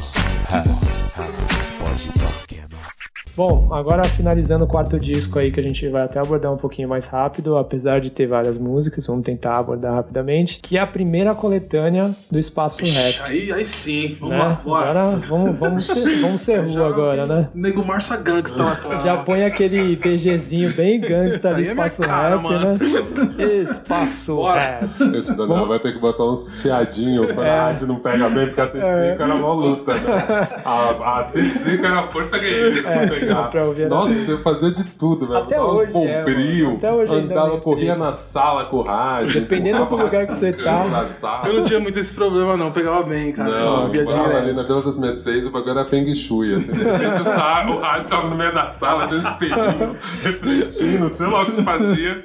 Mas não Você pegava gasta- fácil, não. Mas Era... você gastava uma energia e valorizava no final das contas, né? Vamos fazer pegar, né? Tipo, e a 105 aí tá firme e forte ainda até hoje, né? Uma das emissoras com mais audiência, assim, né? Tipo, uma emissora popular e que até tem a sua limitação de, né, do sinal, assim como tinha no passado, talvez hoje menos, mas é, ainda tem um público grande. Minha parte preferida, que é a hora que o pessoal atende a, a galera que liga pra dar um salve, que é essa parte até hoje é o melhor, não tem, não tem como. Eu lembro de, de ver na época que eu vendia MP3, acho que não nessa época, um pouco mais pra frente, vendia MP3 nos camelô e eu adorava checar. Eu queria muito que o Manada fosse pirateado, e ele É. foi em algum momento, hora. mas não, não muito grande, Sim. assim. Eu lembro de uma dessas, eu achei um CD coletâneo de MP3 só das ligações. Mentira! Sério? Caralho, que foda! Era muito né? bom, muito É, bom. pô, você podia mandar um salve pra todo mundo da sua quebrada. Se você esquecer alguém, você era cobrado depois. Ô, mano, eu vi você falou lá no Spot, não falou meu nome. E a gente tá adorava os apelidos, né?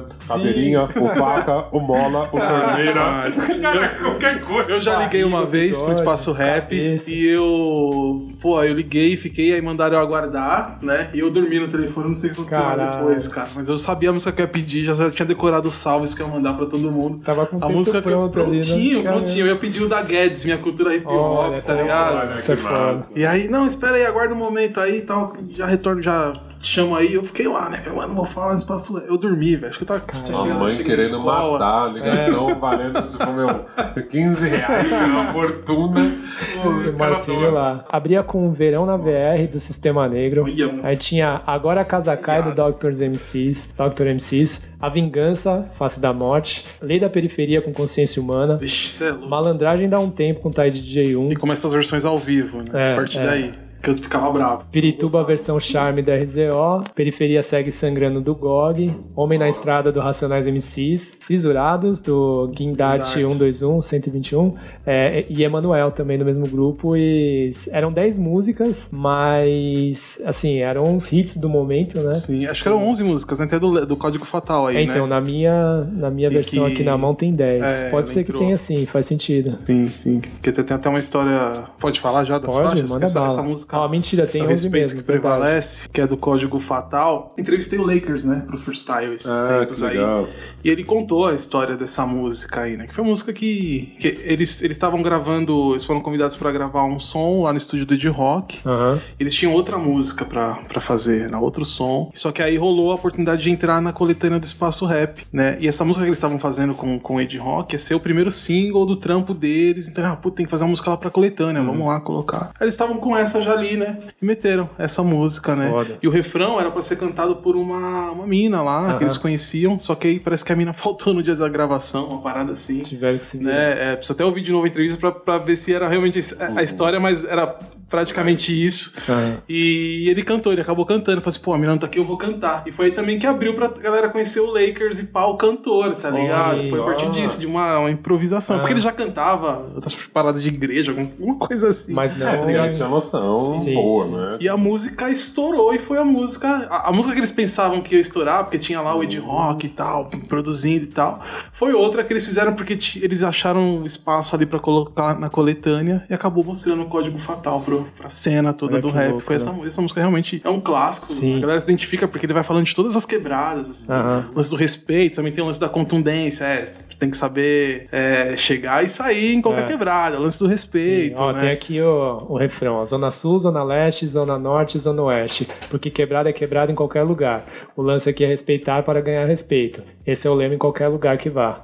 É muito foda, né? Uma ideia que, tipo, mano. É, tipo, é um isso. lei, lei das ruas Cantando, né? mesmo. Não, que isso, mano. Aí não tenho tanto talento assim. Mas aí, ó, tipo, no, no texto que o Robson Assis, o Robaz, escreveu lá pro especial, ele fala aqui, ó, que hoje, se você tentar procurar esse disco, você vai encontrar no Spotify só nove delas. Infelizmente, essa que a gente tá falando, né, é o respeito que prevalece do Código Fatal, não tá por lá, nessa nesse compilado, né? E não tem também Pirituba da RZO, a versão Charme, né?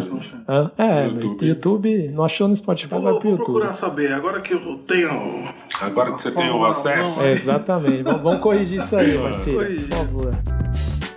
Salve, salve, Perhaps. Aqui é o Robas, Robson Assis. Satisfação participar aí do podcast, especialmente por ter colaborado aí com a pauta do mês de agosto sobre o ano de 1998, que foi um ano muito importante pro rap. Foi o ano que as coisas começaram a acontecer de uma outra forma, né, pra galera que fazia rap no Brasil, Pra todo mundo do hip hop, inclusive, começou a ser enxergado de outra forma, talvez, pode-se dizer assim. Pra mim tem um sabor especial porque eu comecei a ouvir rap em 98, então eu conheci ali o Racionais com a galera do meu bairro, e aí parti pro espaço rap logo na sequência, que é um negócio que eu ouvi por muito tempo, assim. É um programa de rádio que passa na 105 FM todos os dias, até hoje. Uma programação focada no rap, no rap feito aqui. Tem algumas coisas de rap gringo também, mas o foco é o rap nacional. É um programa super legal, assim, apesar de hoje em dia o rádio não ser tão popular hoje em dia, né? Eu acho que o espaço rap é um negócio muito importante pra gente ouvir, conhecer pelo menos e saber que dali surgiu muita coisa interessante, né? Em 98 eles lançaram a primeira coletânea do espaço rap. Ali tinha RZO, Racionais, GOG, Tais DJ1, que mais? Sistema Negro, Dr. MCs, Faces da Morte, Consciência Humana, Código Fatal e o Guindart 121, que era de Brasília. Então eles sintetizaram ali tudo que tocava na rádio. Claro que tinha outras coisas importantes também que tocavam, mas acab- acabaram sendo colocadas no- nas outras edições. A coletânea do Espaço Rap teve 11 edições, foi até 2006. Teve uma, não sei se foi a última que foi ao vivo. O Espaço Rap é um programa muito importante pro rap nacional e essa coletânea fazia todo sentido pra galera que não tinha internet na época, né? Que na verdade ninguém tinha internet na época. Então ouvir rádio era uma forma da gente conhecer música nova, de estar por dentro do que estava acontecendo no rap, de saber de que show estava acontecendo em que lugar, é, ouvir lançamento que a gente não conhecia e tal. Então naquela época era importante e acho que hoje em dia ainda é importante porque a gente precisa saber de onde veio, né? Como eu falei, em 98 foi essa guinada do rap e o espaço rap tava ali do lado, tava ali apoiando os artistas, tava junto do- da cena ali do rap fazendo acontecer, né? Então eu acho legal, é, pelo menos pra galera que, que curte rap hoje em dia, conhecer esse trabalho, porque pra saber de onde veio, pra saber a raiz do negócio, né? Até, até hoje você pode ligar na rádio e falar com, com o locutor e, e mandar um salve pra galera da sua quebrada e pedir a música que você quiser, sabe? Então, é, é, eu acho que é uma coletânea extremamente importante pro rap, assim, e, e marcante, né? É que a, a, a coletânea Espaço Rap, é, eu acho que é um marco, né, por ter sido o primeiro aí em 98, mas o legal é que ela continua, né? Ela tem outras, se não me engano, são outras 11 edições. É, acho que foi até os 10 É. ou 11, né? Por aí. Muita- E acho que só ajudaram a consolidar, né, o espaço rap Sim, como a referência total, assim, de rap, sendo que, se a gente for pensar o que, que a gente tinha de rap, assim, né, de para consumir, né? A gente tinha o, o Yo Raps MTV, mas era muito restrito, né? Porque você tinha que ter MTV, O horário você tinha também. o horário, Cara, tinha um era aleatório. foda. A gente tem que lembrar que, meu, antes do, do lulismo mesmo. Pois é. Cara, a periferia era, um, era, era mais complicado assim, o acesso. Tanto que era isso. Eu tinha Até gente uma começando TV era a brincar de né? internet, mas não tinha MP3 ainda. Pode crer. A gente tentando achar outros lugares, a MTV pra classe média, classe média média, classe média baixa, o Brasil tem essas divisões É, malucas. Mas assim, quem tava em quebrada mesmo, o rádio ainda Sim, era um era o. canal, né? A forma de, de se divertir, de, ter interação, comunicação, de interação. E, e mídia impressa, né, velho? É muito louco essa questão do flyer, do post, do pôster na rua, como era importante, do lambi-lambi. Exatamente. A divulgação era muito forte. E muitos grupos acho que acabaram sendo revelados, assim, como Realidade Cruel, por exemplo, Uhum. com a música Dia de Visita, Uhum. né, que tá nessa coletânea aí. Acho que é o maior clássico do Mas ao mesmo tempo tinha uma indústria que era muito foda, cara. Eu lembro que tinha um lance do jabá na rádio. Sim, sim.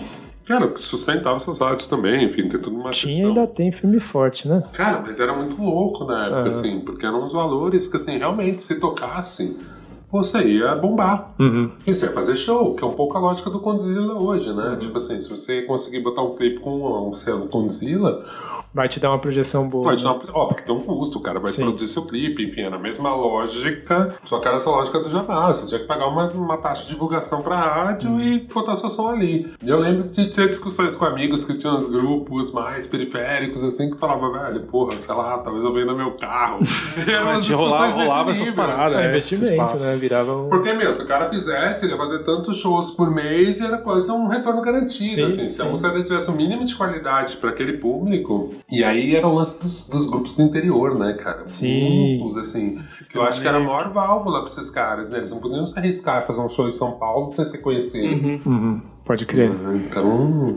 Mas assim, eu destaco a maioria das faixas. Pô, tem até uma na estrada, se eu não. Se eu não É, então, tipo, isso é muito louco, né? Pra personagem de uma coletânea, né? Muito louco. Pô, músicas como Lei da Periferia, A Vingança, são as chamadas.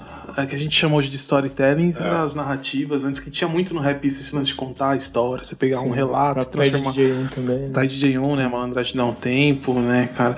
E também esse lance dessa conexão com Brasília, através do Guindarte. E Sim, foram logo sim. duas, né? Sim. É, duas músicas do Guindarte, a Emanuel e a Fissurados, assim. É, a Fissurados, inclusive, ela não tocava muito na programação, talvez entre É, o lance que a você falou. divulgação era pra um Sim. som só, não pra Acabou dois. entrando, é, entrou o segundo Mas na Emanuel eu lembro que porém- tocava bastante na programação, assim como também como GOG, né? Uhum. Tem aí o Periferia Segue Também. Sangrando. Brasília também. A enxurrada leva a capa da LP dos Racionais. Puta, como eu gostava dessa frase. Só ficava com dó de quem perdeu o LP dos Racionais na, na enchente, tá Mas ligado? isso é Eu preciso fazer uma correção, que agora eu lembrei. É, eu falei do Realidade Cruel, dia de visita, mas é da coletânea volume 2, tá? Só pra. É Só daqui a pouco rap, aí. Tá valendo, vai. Os ouvintes vão Mas foi te entender. tão. Foi, mas a, a volume 2 acho que teve um sucesso até maior que a primeira, assim. Acho que a, a volume 2 que consagrou a coletânea, assim. Uhum. É, que o primeiro ainda pega a galera meio no susto Sim, ainda, né? O que, que é isso daí, né? Como os caras reuniram tanta gente, né? Uhum. Ainda estão meio que entendendo E qual essa é que questão é. da divulgação, velho. Sim, Naquela sim, época o boca a boca era foda. As Exatamente. coisas faziam sucesso depois que seu brother Tinha um delay, viu. né? É. Porque esse boca a boca que o Facebook faz, né? Tipo, meu, pô, se o Marcelo deu um share ali é que é bom. Uhum. A gente faz esse boca a boca no mundo real. E essa tinha um delay, né? Demorava um pouquinho. Sim, E foi louco que eu acho que a Pirituba, a versão Charme, acho que só saiu mesmo nessa coletânea, Sim, porque sim. até então a RZO tinha lá o, o double single lá, que era com trem e Pirituba, né? Aquela, o que é aquilo, né? E aí já chega a outra versão. Pô, era muito alto, não vem não, eu era fora, mano. Que maravilhoso. Chamava, mano. Eu amava, eu amava. Eu pirava muito. Mas é foda.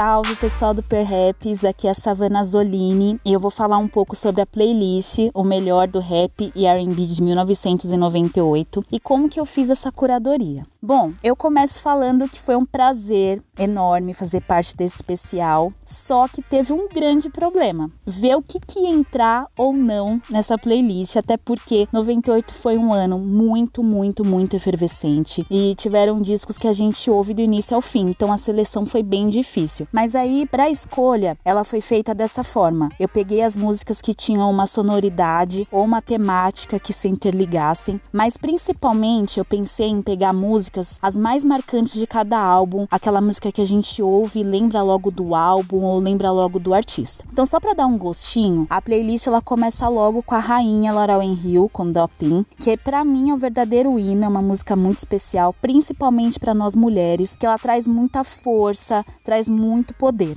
É, na playlist também tem Black Star, não podia faltar, com Brown Skin Lady, que vem nessa mesma pegada, só que dessa vez com um amor mais romântico e é uma exaltação especial para as mulheres negras. A letra é maravilhosa. Entre os outros discos que a gente destacou aqui nessa playlist estão o The Love Movement, da Tribe, que trouxe o single Fire Away. Tem Beast Boys com Intergalact, que fez um sucesso muito grande, principalmente por causa do clipe, né? Foi bem impactante o clipe com aqueles elementos espaciais de ficção científica. Ficou bem icônico, né? É, a gente trouxe também o Hit Got Game, que é o sexto álbum do Public Enemy, que foi lançado pela Def Jam e que também é trilha sonora do filme do mesmo nome do, do Spike Lee, né? Então é só para dar um gosto mesmo. Não deixem de seguir o Perhaps no Spotify, a playlist O Melhor do Rap do R&B de 98. Essa seleção foi feita mesmo para mostrar um pouco da energia musical de duas décadas atrás e como que esse ano influenciou, assim,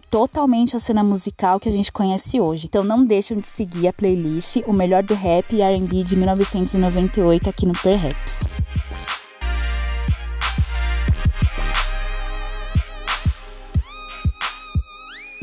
Bom, acho que a gente conseguiu abordar aí quatro grandes discos da época, né? Se você ficou curioso, se você é novinho e novinha, achou interessante, por favor, vá ouvir. Inclusive, no Perhaps a gente tem uma playlist mostrando aí os principais lançamentos de 1998, que acho que é legal para entender um pouco, né, dessa sonoridade que, no caso do material gringo, influenciou bastante uma geração que veio depois, né, seguindo essa toada aí de 98. E no nacional abriu muitas portas, né? Se a gente for pensar aí que a coletânea Espaço Rap teve várias edições, tiveram 11 edições, e, e o D2 segue com uma carreira, se a gente for pensar que a hora que ele quiser voltar e lançar um disco, ele vai lançar Sim. e vai fazer barulho, e também influenciando muita gente e ajudando ali a, a fomentar uma cena no Rio de Janeiro, né? Que depois ficou até mais plural. Então realmente foi um ano com muito para oferecer aí pra gente culturalmente falando. Agora vamos para a parte final, em que a gente faz algumas recomendações para você ouvinte. Quem quer começar aí dando alguma dica? Eu tinha desafiado vocês a dar uma dica de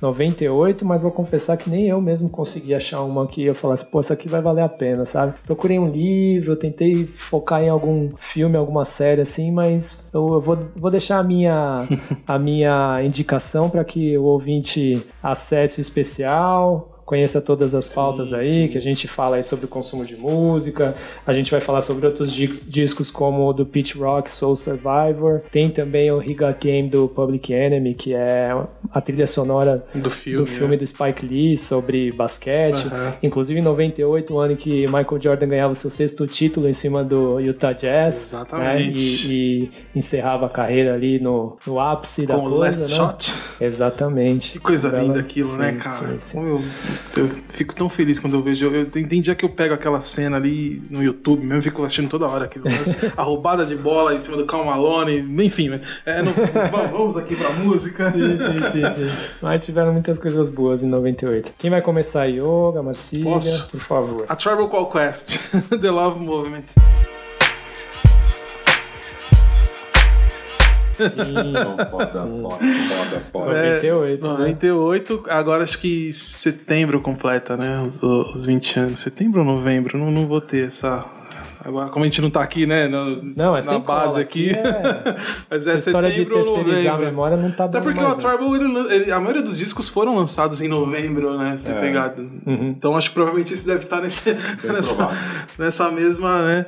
Pô, é demais, assim. é- pode parecer meio absurdo.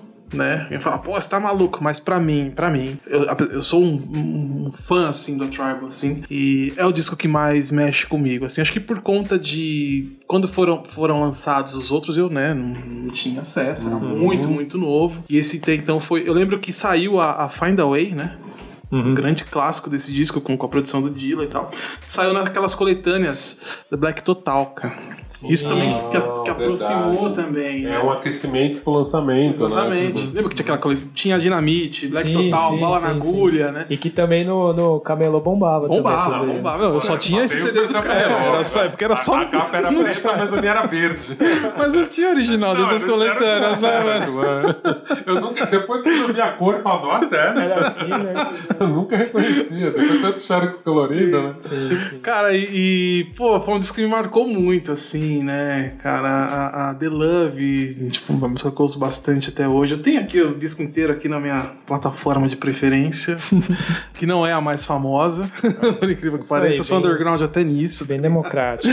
Mas é, pô, eu queria destacar, destacar esse disco porque realmente são 20 anos de um disco que marcou bastante pra mim, The Love Movement, da Tribal Call Quest. Quem tem o vinil aí tá ligado, são quatro bolachonas, assim, é um disco comprido, né? Verdade. E tem de bônus, acho que mais cinco faixas remix. Tipo, mano, é um bagulho muito As louco. faixas assim. Tribe são curtas nessa época, né? Pode crer. Era engraçado, era música pra caralho Uhum. mesmo. Sim, sim. Muito legal. Foda. muito Você, Olga, manda aí a sua. Pô, eu, eu dei uma estudadinha aqui nessa parte. Aqui. Eu, enquanto a gente tava falando, eu fui buscando umas coisas aqui Pega pra nada. lembrar. Pega. Ó, um que eu citei, mas eu vou citar de novo. Tem no YouTube, eu confirmei agora. Paulo Napoli e DJ Nuts, Nitro. Desde os 14 de idade eu vim pegando intimidade Com pedaços de papel em branco, canetas e lápis Até tarde acordado, desenvolvendo habilidade Eu fui pulando de cabeça como um kamikaze É uma, uma fita cassete. Foi uma parada que quando eu vi, eu falei, caralho, dá pra fazer rap assim, quero fazer rap assim. E foi muito legal pra mim. Ah, Lyrics Lounge, que eu falei. Third Eye Vision, o primeiro disco do Hieroglyphics. Pode crer. 98, foda, foda. Grupo que, meu, tava em todos os fitas de skate. A capa é aquela que é meio uma, A- a uma pirâmide, montanha, né? uma pirâmide, né? É uma Pode crer, velho. Você do Egito, resgatou isso assim. aí. Caramba. Cara, Foi longe, né? ultimamente eu tô vendo tudo que o Black Eyed Peas tá lançando. Olha só. Que eles estão com uma fase mais política, tá, tá interessante os Vai últimos dizer que o clipes. the Gap é de 98. Behind the Front, é de 98. É o álbum de Você viu que estreia. eles retomaram aí a carreira sem a Ferg agora? Então, eles numa estão meio, tá meio estranha a história da Ferg. Não- É? Talvez ela volte, Ah, mas tá meio entendi. esquisito, mas eles já deram entrevistas e tal. Não é como se eles fossem voltar numa pegada ali das antigas. É, mas tá lembrando. Tá Ah. lembrando um pouco essa fase do Behind the, behind the Front. Legal. Hello Nest, que a gente já discutiu. É, Behind the Front, falei Behind the Gap. É, né? eu falei- eu tirei Eu isso? dei uma ignorada que eu vou corrigir agora. vou salvar meu Valeu, amigo. boa. Vou salvar meu amigo. Salvar Behind the Gap. É isso aí mesmo. Moment of Truth, do cara, sério. Que tem No- a É, You Know My Cheese, né, cara? Sim, Pô, é, velho. sei lá, é o quarto, quinto disco dos caras, mas é maravilhoso. Era porque eles bombavam muito. Ah, tem uma outra coisa, Fala cara. do J-Max aí também. Não, não gostava, velho. Não gostava. Pô, isso é um era clássico underground. É. Ah, sim. então, eu até ia na class, na, tipo assim, ouvindo assim com a galera na bagunça, eu gostava, mas É, tipo, eu não, Pra tirar um barato. não ouvia assim. Puta, eu gostava muito, tocava naquela rádio pirata lá, RCP, tocava pra Nossa, caramba, verdade, cara. Caralho. E tem época que tinha o Free Jazz, cara. Free Jazz Festival, lembra? Teve baita festival. Ben Harper, Massey Gray. Massey Gray é dessa época. Olha só. Era muito, muito foda. Posso falar um de nacional que eu lembrei? Que Fala. inclusive é. Eu tava até falando com o WD esses tempos aí. O Entre a Adolescência e o Crime de Consciência Humana. Tem uma primeira tiragem que foi em 97, mas era uma tiragem curta, que eles só Uhum. colocaram ali, mas em 98 que foi o lançamento Oficial mesmo. oficial mesmo, tal, olha uma só. tiragem maior, né, que é o, um clássico aí do rap nacional, Entre Adolescência e Uhum. o Crime, que tem essa música ali da periferia que tá na coleção do Espaço Rap, tem Rajada parte 2, né, Zona Leste, Ruas Quebradas Fugidas. Putz, eu adoro esse, isso, cara, como eu gosto disso. Legal, legal. É lembranças, né, meu? Nossa, lembrança era então, um disco aí também, né? Dessa 97 para 98, mas ah, ficou marcado mesmo em 1998 aí. Legal. Ó, lembrei de um que não é rap, mas que dá pra gente dizer que é um R&B aí, um soul, que é o disco do Fat Family, o primeiro, né? Olha aí, ó. Que Verdade. é, que é um... É a nossa tentativa de gospel no Brasil, É, né? é, Então, é. que chegou mais próxima, Sim, assim, né? tinha o quê? Tinha um sete, sete, oito integrantes, né? Tinham, tinham dois caras, aí tinham Sim. as irmãs, e aí teve o quê de hit? Acho que Teve... quatro minas e dois caras. Teve né? o jeito sexy.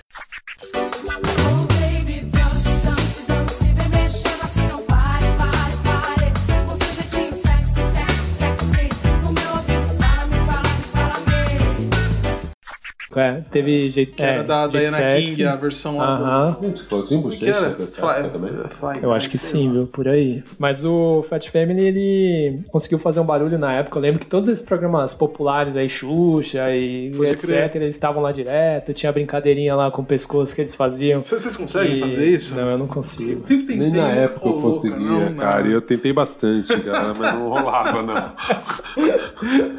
Ó, a gente tava falando de Claudinho Bochecha, só Love é de 98. 98. Ah, O nosso sonho é de 96, falando em música só. É, né? então é esse Mas- mesmo, isso que Conquista ficou, 96. cara. Só Love era muito Quero te encontrar de muito 2000. isso. É. Bom, mas acho que a gente conseguiu cobrir aí um, um tanto legal. Quem quiser saber mais, acessa essa nossa playlist e também o especial. Tem textos do Marcílio, tem textos da Maíra Maldian, tem textos de Eduardo Ribas também, que vos fala. Tem textos também do Fábio Lafa, do Frequência Modulada, que é nosso parça, e de uma galera aí, tá? Procura lá. A gente, pra, pra quem não sabe, né, o Perhaps vai começar a funcionar assim agora, né? A gente tá no nosso ano de comemoração dos 10 primeiros anos de, de vida, né? E aí a Caramba, gente já, decide- hein? Pois é, voou, né? Não, o freestyle lembro- tá com 10 ou 11 já? Freestyle 12, né? 12, pois Assim, é. não contando a parada, né? Claro. Não, mas parada. Desde 2006. Parada ninguém considera, a gente tá ainda É, trabalhando, continua, né? continua, né? Só, só a lata que muda, né? Exatamente. Era mais bonito naquela época, cara. Agora Olha aí, sentindo um pouco mais questão cansado. de. é. Não, mas... Participaram hoje da mesa o Marcílio Gabriel e o Olga Mendonça. Eu, Eduardo Ribas, estou aqui apresentando a ideia para você. É, a, a vinheta de hoje é do FL, que também tem seu texto ali falando do Tira Onda no especial. E a identidade visual do especial é da Patrícia Oliveira, que está vivendo agora lá em Berlim, mas segue atuando com a gente. E tem a Maíra Maldian, que para quem não sabe é editora do Perhaps nesse momento, né? Assumiu essa função e também é DJ, é jornalista, integrante do coletivo Rimas e Melodias. Também, por favor, ouçam. Que é um coletivo incrível, né? A Banca de Minas aí mandando muito. Mas é isso, pessoal. Agora, se não pegou alguma referência, volta, ouve de novo, indica pros amigos, né? Aquele papo. Tem bastante. Se, assim como a gente falou das coletâneas que se espalhavam bem no boca a boca, acho que o podcast também é um, é um bom meio assim de, de você ouvir, gostar e se gostar, levar para um amigo e falar, "Oh, ouve lá o podcast do Perhaps. Certeza. Tem os programas freestyles todos que estão lá no YouTube para ouvir, né? Assistir no caso, e podcast também, tem também. os podcasts Ah, vai voltar? antigos. Não, é, Os antigos, ah, talvez eu não. Pode Eles falar sobre isso? lugar ou Talvez não? eu não sei se, se eu, se eu. Tô pensando ainda numa forma de fazer. de publicar isso novamente. Eu Todo tenho, um eu tenho alguns processo. salvos lá, então, É. por exemplo, eu falo Eu tenho todos ouvir. lá, mas tipo, eu preciso ver uma forma de, de publicar isso, assim, Uhum. né? Ver quais são os processos. Muita né? coisa mudou, Sim, questão de autorização. sim, exatamente. Demorou, galera. Outro É dia a gente fala mais sobre isso, sobre a ladeira da memória, que tem muito papo. se deixar, né? Nostalgia. Os velhos aqui vai falar Tem que até fazer umas uma horas, vinheta, né? É. Nostalgia. Pode crer. Bom, valeu pela participação de vocês. Valeu, valeu Até demais. uma próxima. Com certeza falaremos mais aí no futuro. E valeu por entrar nesse túnel do tempo aí com a gente. Diretamente de 1998, não é não? Vamos fazer de 88 aí qualquer dia aí. eu tô nessa total, velho. Vamos, vamos, vamos. Tá pilhado, né? Ah, inclusive aí. até um. Posso falar? Um, Pode. Aquele. Uma Vai. propagandazinha o de leve. Eu, tenho- eu acabei de criar. Acabei não, desde fevereiro eu, eu mantenho ali um perfil no Instagram chamado Rap Dates BR. Mas só fala de disco gringo, porque o BR, porque é, é em português, né? É que geralmente não tem esse conteúdo assim em, em português. É um perfil que fala só de aniversários e datas de discos importantes aí. Ó, molecada, por favor, use pra. Né? É, agora eu vou começar aí, a divulgar. Na verdade, a ideia era pra pautar blogs e sites que escrevem sobre rap, né? Então Uhum. não teve uma divulgação é, efetiva, né? É, agora eu vou começar a divulgar porque muita gente começou a curtir assim do nada e, e ver e ser interessante. Eu falei, pô, a galera gosta desse tipo de conteúdo, então Uhum. vamos soltar mais pra fora. E aproveitando esse espaço também pra dar aquela Rap Dates, BR, Rap Dates, né? Ah. BR, tudo junto. E falar daqui, qual que é aquele grupo lá que você gosta pra caramba, que você fala toda santa vez? The For Exchange. Exatamente. Little Brother. né? Tá falando bastante disso, né? Eu vi o último show lá, do né? Little Brother, mas eu não vou te contar. Deixa pra Sim, próxima. Em Nova York. Agora? 2010. Eu apareci num vídeo. último. É mesmo? Olha, tá se gabando aí. Foda, foda, mas ó, vamos acabar esse papo. Demorou. né? A gente fala mais outra hora. Valeu, Um senão a gente vai abusar aqui da paciência do Daniel. Valeu, até uma próxima. Abraço. Falou. Tchau.